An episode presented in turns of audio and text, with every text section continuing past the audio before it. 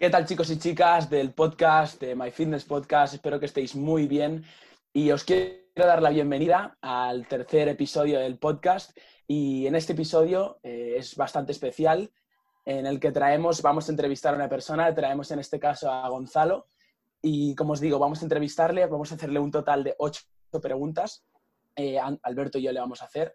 Entonces, nada, dejo yo de hablar porque en este caso el protagonista va a ser Gonzalo y nada, vamos ya a empezar con la primera pregunta, que sería un poco eh, que Gonzalo te presentes tú mismo, que hagas tú una presentación, la que tú quieras, pero que sea una presentación que tú quieras.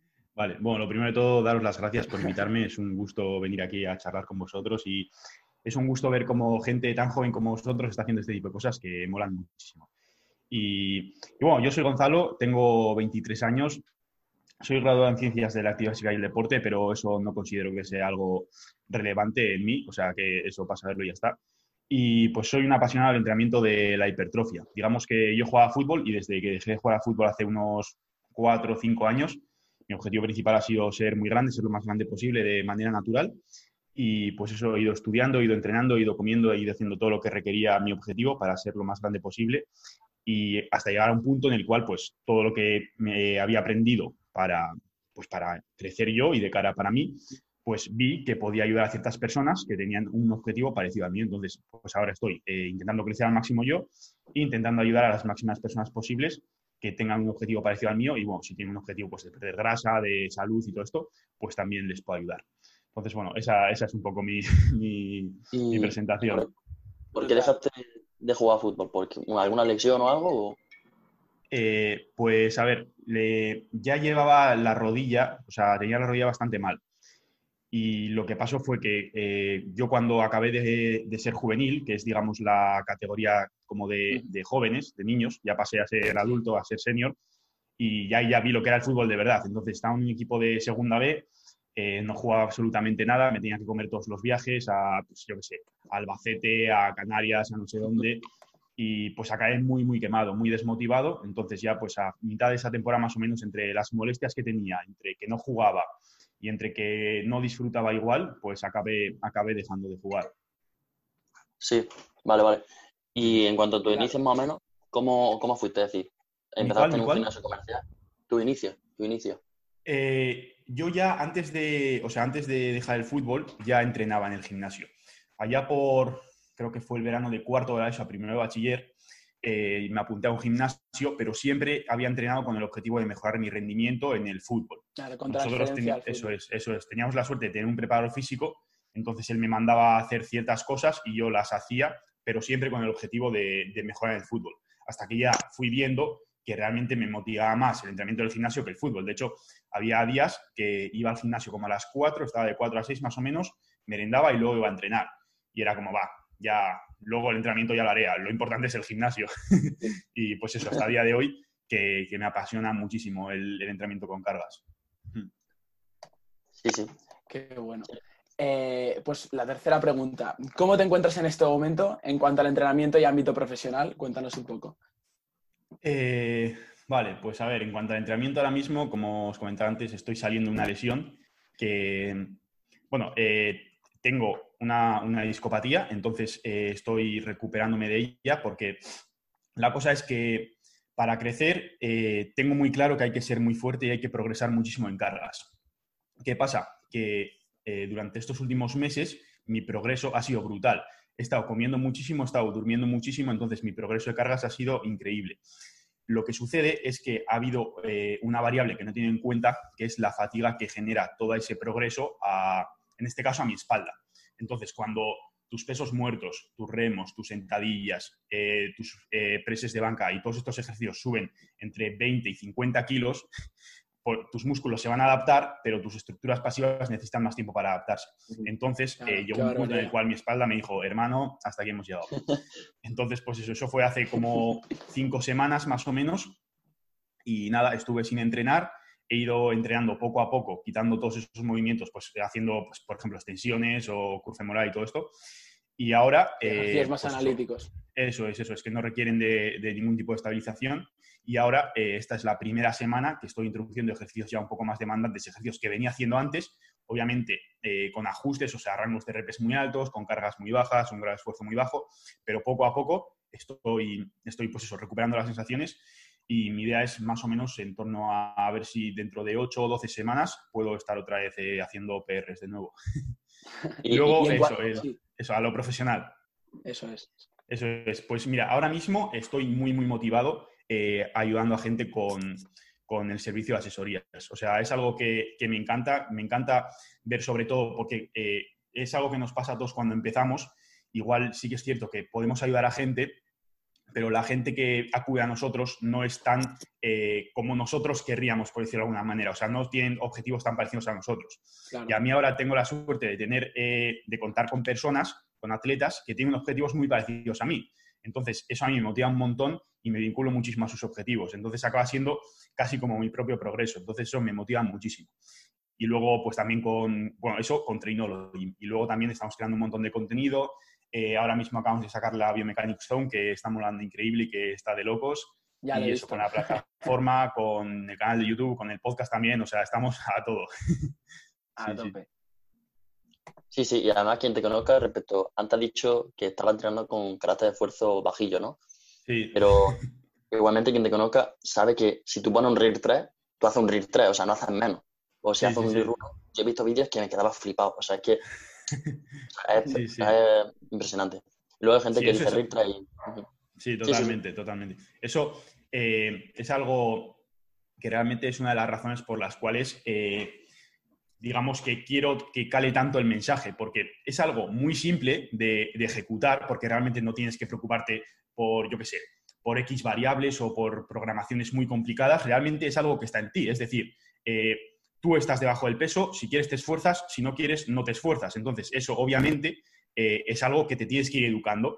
Y yo, eh, digamos que el punto de inflexión fue, bueno, justo el verano pasado más o menos, cuando empecé a, leer y a ver un montón a Joe Bennett, a Hypertrophy Coach. También empecé a, ver un montón a Jordan Peters. Y ahí fue cuando dije, vale, o sea, yo estaba programando un montón en base a algún entrenamiento, eh, MV, progresión hasta el MRV, luego descarga, luego lo mismo, cambiar de ejercicios, no sé qué, esto que, estaba tan de moda y bueno, que sigue estando tan de moda. Pero claro, eh, realmente eso es el aspecto cuantitativo, pero estaba fallando muchísimo en el aspecto cualitativo. Es decir, eh, de nada sirve programar un montón de series si no haces bien una repetición, eh, si no haces bien una serie, si una serie no tiene un grado de esfuerzo elevado, entonces lo que hice, bajar el volumen de entrenamiento un montón, priorizar un montón la técnica y el grado de esfuerzo y desde entonces he estado haciendo eso, haciéndome muy, muy fuerte y, bueno, consiguiendo grados de esfuerzo que, que, antes eran impensables. Y lo bueno de esto es que el otro día además lo hablaba contigo, Nico, que es un proceso constante en el cual tú ves vídeos tuyos hace tres meses, cuatro meses y dices, joder, eso era ricero, ni de coña. Lo de ahora es ricero. Y luego, dentro de dos años, verás vídeos tuyos de ahora y dirás, en nuevo flaco que pensaba que estaba entrenando fuerte ahí. Entonces es un proceso que, que mola mucho porque cada vez vas redescubriendo tus límites. Obviamente, esto lo haces, eh, o sea, los vas a ir redescubriendo si quieres redescubrirlo, porque realmente son cosas que, que, cuestan y que son complicadas. Entonces tienes que hacer por ello. Pero si estás como nosotros, que realmente queremos progresar, que nos gusta hacer estas cosas, eh, pues obviamente vas a llegar a, lugares que eran completamente impensables. Sí, sí. Hmm. Y, además, eh, a mí me gusta mucho lo que ha dicho antes, que antes hacía las típicas progresiones de M, M bueno, el MEP, subía MRV, repetía, ¿no? Y, bueno, sobre esto, eh, Nico, seguramente te queda una de las preguntas, ¿no? Que es sobre el volumen. Bueno, antes del volumen, eh, quería preguntar otra pregunta, que sería, ¿cuáles crees que son los pilares que debe tener en consideración un entrenador? Porque me interesa mucho tú como entrenador que, eso. ¿Cuáles crees que son, digásemos, las, eh, las aptitudes que debe tener un entrenador? Vale, eh, estamos hablando de entrenador online en este caso. Eso es, sí, un ejemplo como el tuyo. Sí, vale. Mira, igual no es algo que os esperáis o que la gente se espera, pero lo primero de todo y lo más importante me parece es eh, tener muy claro que estamos trabajando con personas. O sea, que, la persona a la que estás ayudando, que el nombre que ves en el ordenador, en el Telegram, en el WhatsApp o por donde le lleves, que es una persona igual que tú, que si pasas dos, tres días sin contestarle, va a estar rayada porque no sabe qué hacer o porque tiene esas dudas y no se las está resolviendo. Entonces, eso, lo primero, tener muy claro que, es que es una de las partes malas, por decirlo de alguna manera, de, la esta online, de la vía online, que realmente no tenemos el contacto personal. Podemos hacer videollamadas y eso, pero no es lo mismo. Entonces, muchas veces nos olvidamos que realmente eh, tratamos con personas, que esas personas también se, rayan si, no va bien el entrenamiento, eh, también se molestan si, yo qué sé, cualquier tipo de cosa. Entonces, todo igual que tú. También duermen mal si, si hay alguna variable que no controlan bien. Entonces, eso lo más claro, tener claro que tratas con personas y, que te guste realmente. O sea, que, no lo hagas por obligación, que no lo hagas por ganar dinero, que lo hagas porque te gusta, porque te vinculas a, los progresos de, las personas y porque realmente es algo que te llena en tu día a día. Entonces, eso yo creo que es, eh, yo creo, para poder progresar. Y al fin y al cabo, un entrenador solo, no, no solo tiene que saber sobre entrenamiento, sino también sobre cómo tratar con personas, porque es lo que tú has dicho, son personas, no es un número, no, es, claro, claro. no es un, robot. Sí, sí, totalmente. De hecho, eso, eh, Borja, el dietista del equipo y yo, muchas veces hay eh, gente que llevamos juntos, entonces estamos en un grupo. Eh, Borja, Álvaro, la persona y yo. Entonces, Borja siempre nos dice, joder, este, aparte de nosotros, para, para, poder ayudarle, porque es cierto que muchas personas, aparte de, de la parte del entrenamiento, también necesitan un acompañamiento, digamos, emocional o psicológico para poder seguir adelante con su día a día. Y muchas veces eh, es el rol también que, o sea, dentro, aparte de la parte del entrenamiento en sí, es una de las, digamos, de las ayudas que hacemos los entrenadores también. El hecho de gestionar eh, las emociones que tiene el atleta e intentar, pues, redirigirlo de la mejor manera posible para seguir progresando. Y, bueno, sobre, sobre otro, otro tema del que te quería preguntar antes, era sobre el debate del, bueno, el típico debate, volumen versus intensidad. Y nos gustaría que nos diese la opinión y si crees que es necesario el debate tan, del que estamos hablando, ¿no? Que mucha gente lo polariza demasiado y yo creo que, por lo menos en mi opinión, se puede combinar eh, ambos y de una manera bastante efectiva. Sí, totalmente. De hecho, eh, al igual que muchos como debates o, sí, debates que hay o guerras, entre comillas, vienen porque hay un montón de gente que, tiene cierta, cierto vínculo emocional a una idea.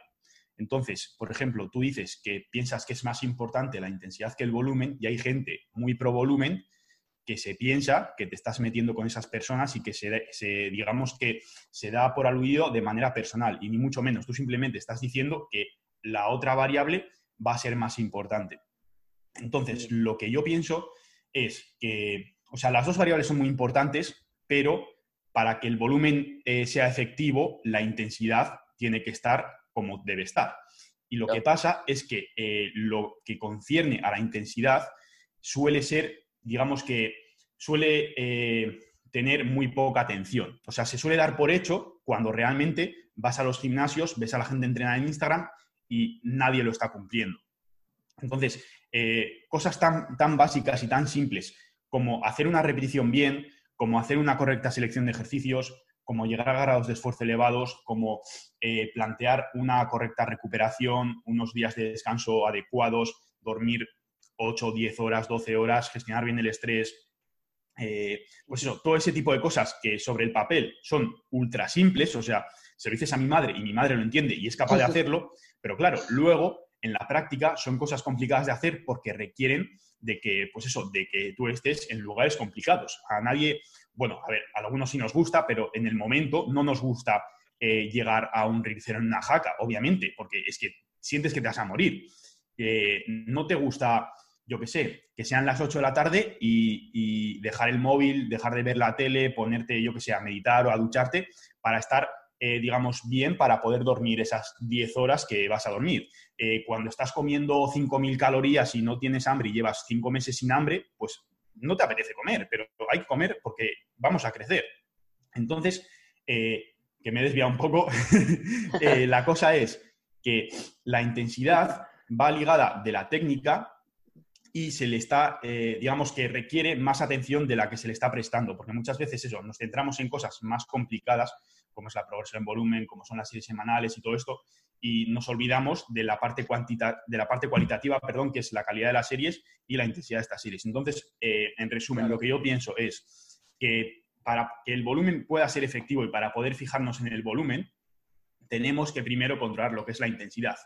Que parece muy simple, pero es que igual nos podemos tirar progresando 10 años, 15 años, 20 años, simplemente mejorando la técnica y mejorando la intensidad. De hecho, eh, yo voy a decir una frase que comparto al 100%, que es que tu intensidad no puede ser, eh, tu intensidad nunca puede ser excesivamente perfecta, ni tu, o sea, tu técnica nunca puede ser excesivamente perfecta, ni tu intensidad puede ser excesivamente alta. Y es que es tal cual. O sea, aún no hay nadie que digas, vale, eh, tienes la técnica, ya no puedes mejorar más la técnica o ya no puedes ir, esforzarte aún más. Entonces, esa es una progresión que, es muy, muy larga. Y de hecho, a diferencia del volumen que tiene las patas muy cortas como progresión, porque, vale, empiezas a progresar en series, empiezas a progresar y que te vas a 40 series, a 50 series, pues obviamente es inviable. En cambio, sí que puedes mejorar más la técnica, sí que puedes llegar a grados de esfuerzo más elevados, sí que puedes...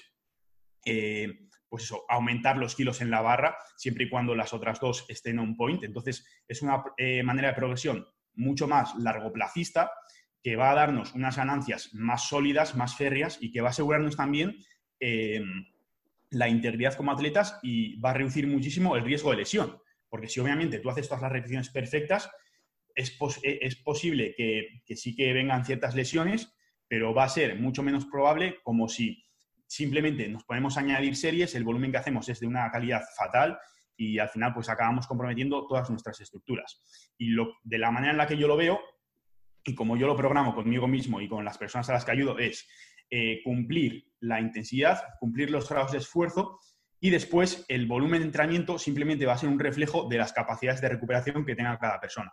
Si, por ejemplo, yo ahora mismo eh, duermo entre 9 y 10 horas, estoy en un déficit calórico y vengo de una lesión, pues mis capacidades de recuperación en cuanto a lo que estoy haciendo van a ser medias bajas. Entonces sé que si meto, por ejemplo, 10 eh, series por grupo muscular a la semana, no me voy a recuperar ni de coña y que no voy a progresar. Entonces, pues meto 2, 3, 4 series como mucho y con ello progreso. Si hay otra persona que, por ejemplo, eh, vive en casa de sus padres, que no tiene absolutamente nada de estrés, no se preocupa para nada del dinero, eh, duerme 12 horas, está en un superávit de 800 calorías, apenas, eh, yo qué sé, no se somete, digamos, a, estrés, está con su pareja muy, muy bien, está todo ultra fácil. Pues esa persona va a tener unos recursos de recuperación mayores a los míos y seguramente se pueda recuperar de más volumen de entrenamiento.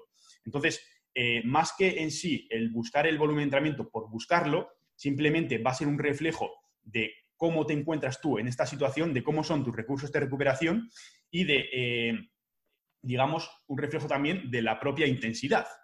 Porque si nosotros planteamos, y de hecho vosotros lo sabréis, si hacemos una, dos, con mucho tres series a RIR cero en un entrenamiento, ni de coña quieres una cuarta, ni de coña quieres una quinta.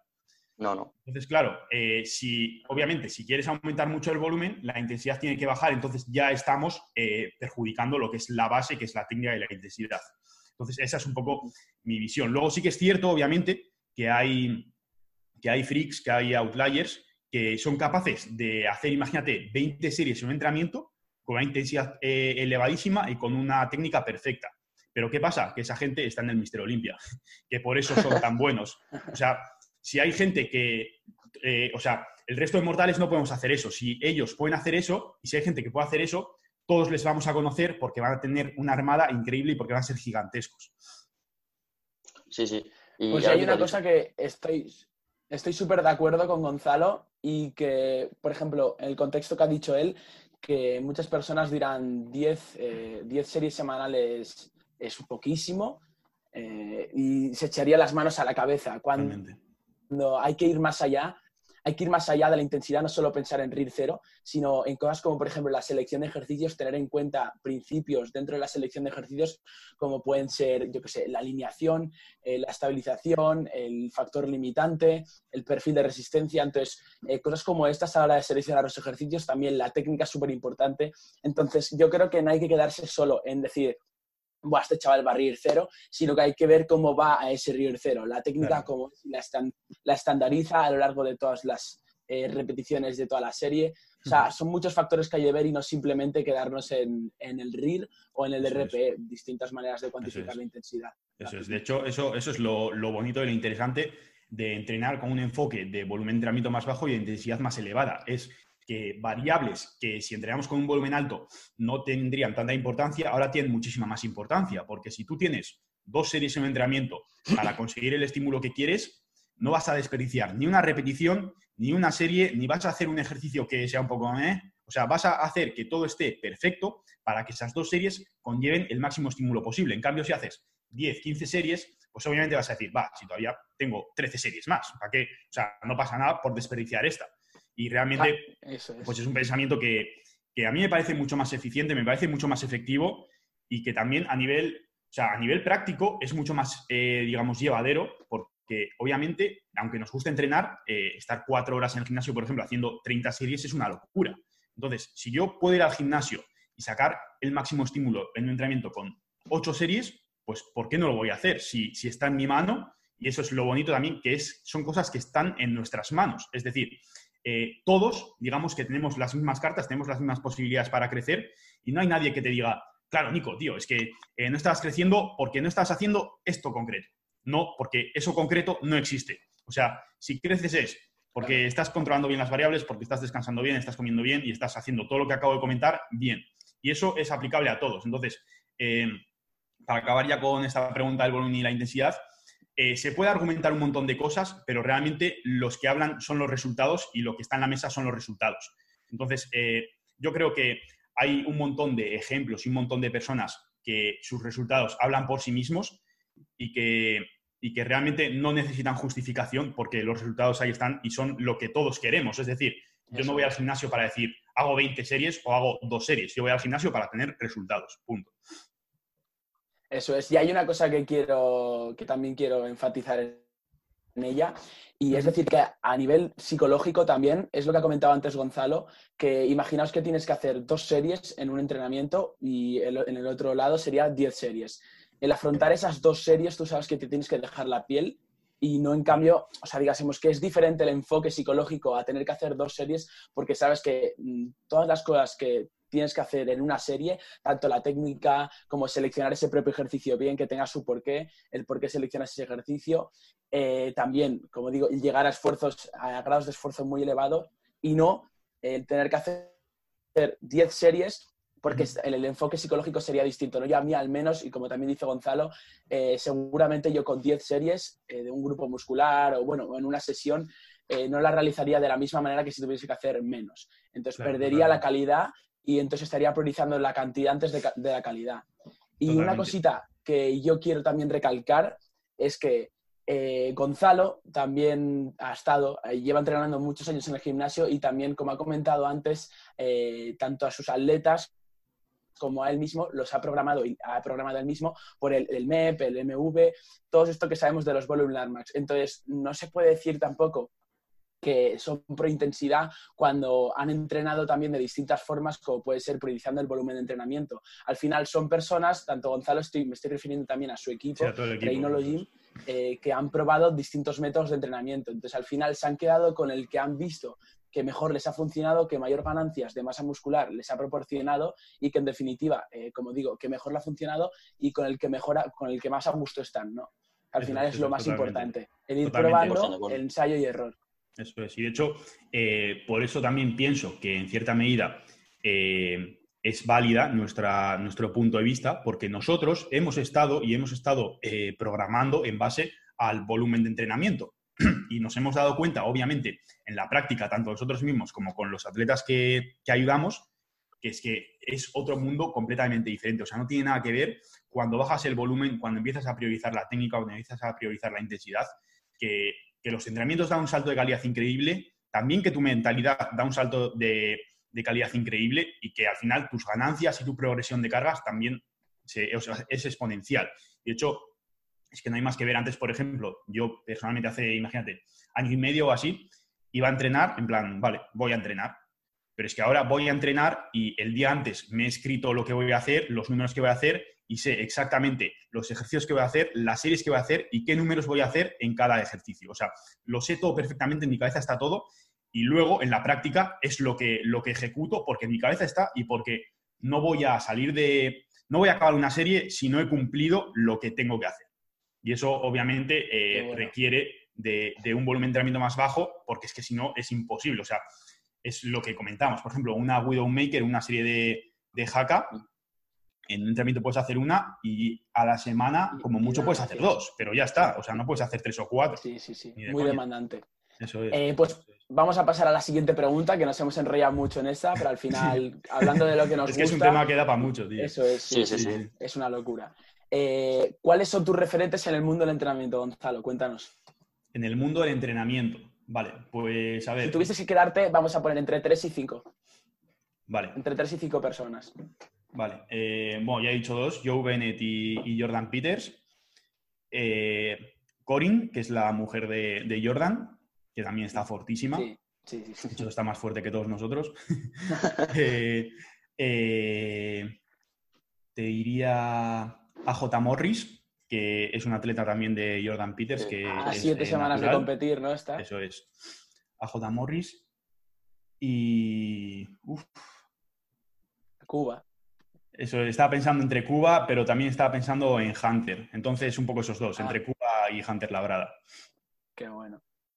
Y bueno, también sobre los objetivos. Nos, estamos interesados sobre los objetivos que tenía eh, competitivos, en el caso de que lo tenga, eh, a largo plazo. Vale. Eh, a ver, el tema de los objetivos competitivos es algo como que no lo tengo nada concretado. O sea, yo tengo muy claro que quiero crecer, que quiero ser muy, muy grande pero no te puedo dar una fecha porque no sé cuándo voy a, conseguir eso. Entonces, eh, yo te diría que mínimo eh, de aquí a cinco años no voy a competir porque quiero seguir creciendo. Cinco, entre cinco y diez años, más o menos. Y esto es algo que también eh, tenemos que tener muy claro, que si queremos crecer y si queremos ser grandes, tenemos que darle tiempo. O sea, eso de, tener 18 años, llevar... Eso es, de eso de si tenemos 18 años, llevar un año entrenando y competir, eh, si realmente tu, o sea, si tu objetivo es competir porque quieres vivir la experiencia y no sé qué, bueno, me parece bien. Pero si tu objetivo realmente es ser grande y, progresar en el largo plazo, no tiene mucho sentido porque estás limitando muchísimo eh, el progreso. Y más con los jóvenes que somos, que ahora son momentos en los cuales eh, nosotros de manera natural tenemos la testosterona muy elevada, también obviamente nuestra situación de vida es mucho más favorable, es decir, no tenemos hijos, no tenemos obligaciones, o sea, tenemos obligaciones, pero no son obligaciones digamos, muy, muy importantes, entonces podemos permitirnos pues, priorizar el entrenamiento en nuestra vida y, eso, y poder progresar como no podría una persona, por ejemplo, de 40 años o de 35 años que ya está casada, que tiene hijos y... Claro, y además, además tenemos, tenemos mucho más potencial de mejora que una persona que, como tú has dicho, tenemos, tenemos un entorno mucho más favorable y por lo tanto un, potencial mucho mayor. Totalmente, totalmente, totalmente. Sí, sí, sí. Pues vamos, vamos ya con la última pregunta y es ¿cómo te ves dentro de cinco años? No en cuanto a, como hemos, te hemos preguntado antes, a nivel competitivo, sino en todos los ámbitos, en los ámbitos que tú veas. Descríbete tú dentro de cinco años, ¿cómo te ves? Con 120 kilos. eh, pues es algo complicado, tío. Eh, no sé, te diría, o sea, no te sabría decir algo concreto, pero te diría que, que progresando. O sea, realmente a mí me encanta progresar y es por lo que me gusta tanto entrenar, porque es un momento del día en el cual eh, yo, digamos que estoy haciendo algo que está 100% bajo mi control y que me hace progresar. porque tú quieres. Eso es, eso es. Y que realmente sacar esa repetición o no depende exclusivamente de mí. O sea, nadie la va a hacer por mí, nadie va a venir a ayudarme a hacerla, solamente estoy yo debajo de, del peso y soy yo el que la tiene que hacer. Entonces, eso es algo que, realmente me motiva y que me hace estar motivado en mi día a día. Y yo creo que esté haciendo lo que esté haciendo, que voy a estar progresando en aquello que, haga, porque es que si no, no, le veo sea sentido. asesorías, entrenamiento, eso es. O sea, siempre progresando, porque si no, si me siento, de hecho, esto, estas semanas que obviamente eh, no he estado progresando o mi progreso ha sido pues un poco evolucionar el dolor, eh, o sea, lo he notado muchísimo de que no me levantaba de la misma manera, de que no tenía las mismas ganas en el día a día y es por eso porque no sentía que tenía esos momentos para progresar y para dar eh, lo mejor de mí. Entonces, haga lo que haga, eh, progresando. muy bueno. muy bueno, pues Esta ha sido la entrevista, este ha sido el tercer episodio del podcast. Espero que os haya gustado. Seguramente que habéis sacado mucho aprendizaje de este podcast. Y nos vemos en el próximo. Aquí ya nos despedimos. Un saludo. Hasta otra. Ahí Adiós. está. Un abrazo.